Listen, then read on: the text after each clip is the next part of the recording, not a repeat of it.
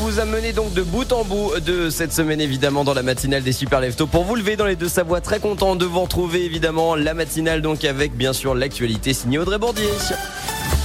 C'est François évidemment pour vous accompagner cette matinée avec bien sûr l'actualité tout autour de chez vous. C'est pour cela aussi que vous êtes de plus en plus nombreux à nous écouter. Et Audrey, tout n'est pas perdu pour les commerçants de France.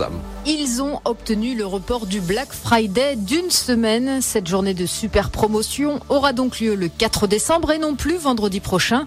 Entre-temps, les commerces non essentiels espèrent obtenir l'autorisation de rouvrir.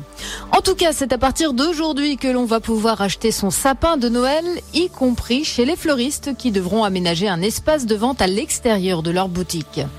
La proposition de loi sécurité globale en passe d'être modifiée. Le ministre de l'Intérieur, Gérald Darmanin, a proposé d'introduire un amendement sur la liberté de la presse dans l'article 24, celui qui fait le plus débat. Il prévoit de sanctionner lourdement toute personne qui diffuserait des images de policiers ou de gendarmes en exercice. Il a menacé de mort son ancienne professeure. Un élève du lycée professionnel des Carillons à Crangevrier a été interpellé mardi.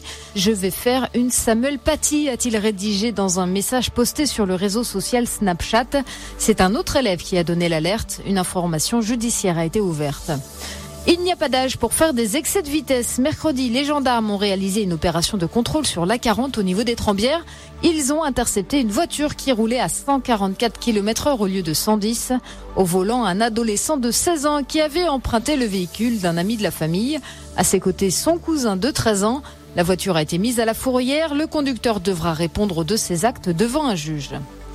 Les stations de ski n'ont pas le sourire. Toujours très peu de réservations pour les prochaines vacances dans les différents domaines.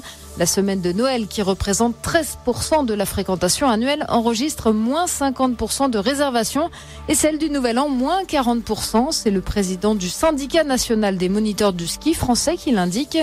Le gouvernement, de son côté, reste très prudent quant au déconfinement progressif. Je pense que c'est trop tôt pour dire la façon dont la saison d'hiver va se passer, a affirmé la ministre du Travail, Elisabeth Borne.